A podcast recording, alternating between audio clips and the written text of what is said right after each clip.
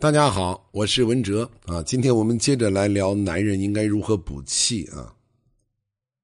这个在现代人的眼里啊，似乎这个我们男人养生，当然一定是要养精养肾啊。这个我们讲过了，这本身是一个误区啊。这种说法其实本身并没有错啊，只是我们理解有偏差啊。很多人会往邪的方面去理解。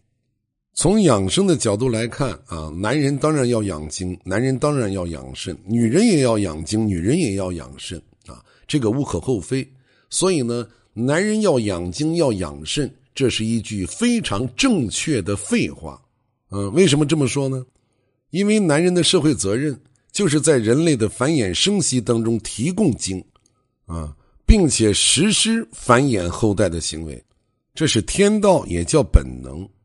但是我们要知道，这一切都需要气的作用，啊，因为精的生成首先是要靠气的生化作用，实施性行为也是气推动的，并且这种气对人的身体器官、人的思想情绪啊，生气的物质都是起生成和推动作用的，这也是男人养生要养气的一个重要的原因。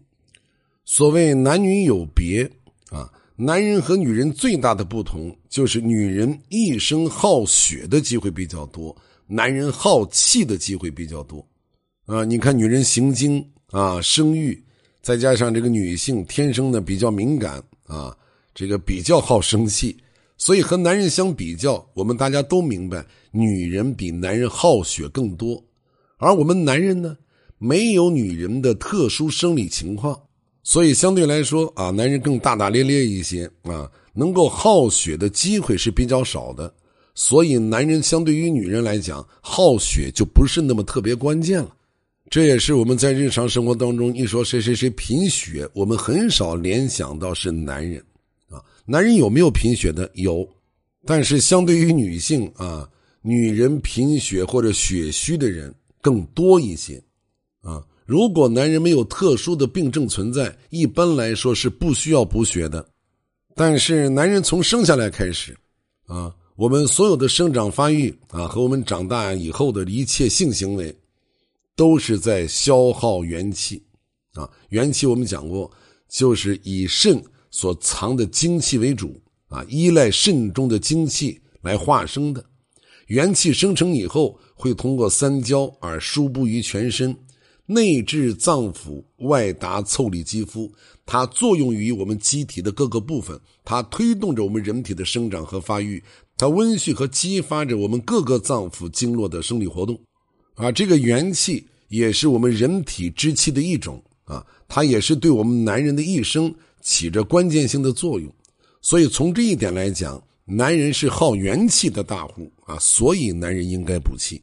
或者说，男人以补气为要。另外呢，就是男人和女人的社会分工不同啊。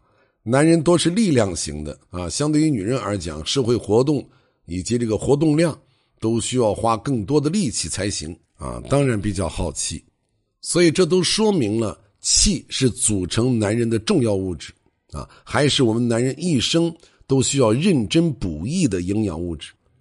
男人要养生，首先要养气啊！男人以养气为要，并且呢，我们要朝着这个方向去努力、去学习、去实践啊！这样呢，就一定会收获到健康，收获到幸福，收获到好的运气。好，谢谢大家，我们明天接着再聊。